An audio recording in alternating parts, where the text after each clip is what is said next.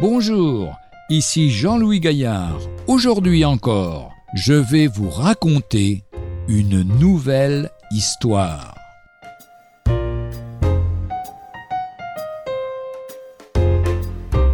Parfaitement réglé. Pendant la Révolution française, le dimanche fut aboli en France. Au lieu d'un jour de repos sur sept, on institua le décadie, un jour de repos sur dix. Nous ne pouvons pas détruire le christianisme si nous ne détruisons pas auparavant le dimanche chrétien, avait dit Voltaire.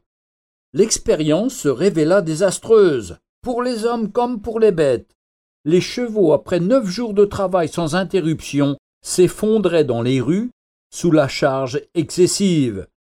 Si extraordinaire est cette harmonie bienfaisante de un jour sur sept, qu'un écrivain de l'époque a pu dire que nous serions coupables de malhonnêteté intellectuelle en disant que c'est Moïse qui, par chance, a institué cette ordonnance, en dehors de l'intervention divine.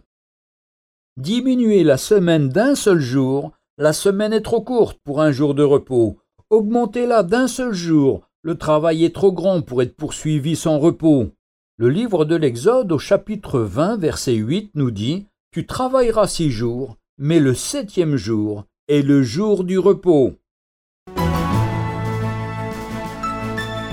Retrouvez un jour une histoire sur www.365histoire.com.